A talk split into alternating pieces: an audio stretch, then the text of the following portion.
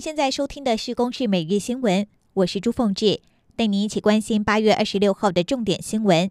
先来关心台湾外交又有新突破。今年机关岛恢复驻馆索马利兰设代表处之后，外交部宣布将在法国南部的观光重镇普罗旺斯设立办事处。法国也是我国在欧洲第四个拥有两个办事处的国家。来听外交部欧洲司长江森的说明。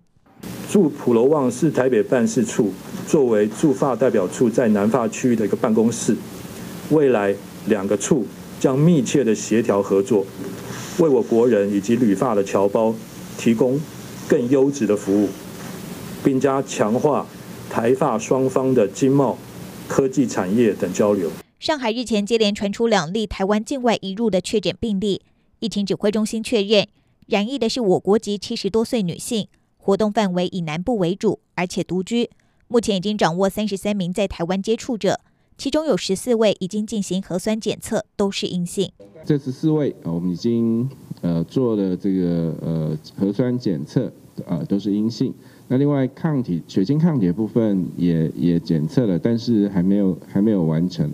捷克参议院议长韦德奇将在八月三十号搭专机率领九十人代表团访问台湾，九月一号也将访问立法院。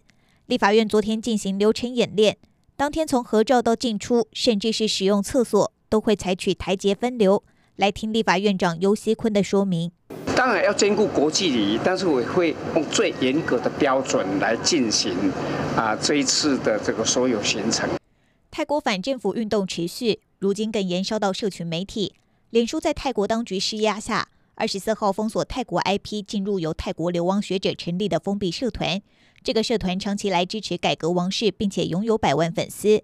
脸书封锁社团的举动引发民众强烈不满。这名流亡学者火速成立新社团，短短两天成员数突破了六十七万人。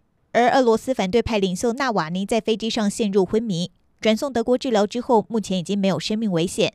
柏林医院验出他的体内有一种神经抑制剂，被人下毒的可能性很高。不过，俄国一直否认，坚称是因为血糖过低导致代谢失调。称这些指控完全不是事实，还要德国提供数据检测。中国外交部长王毅二十五号展开八天的欧洲之行，这是他武汉肺炎疫情爆发之后首度造访欧洲国家，第一站就选在意大利。前香港众志创党主席罗冠聪在得知消息之后，也赶到意大利外交部大门外举牌呼吁，希望国际和香港站在同一阵线。以上由公视新闻制作，谢谢您的收听。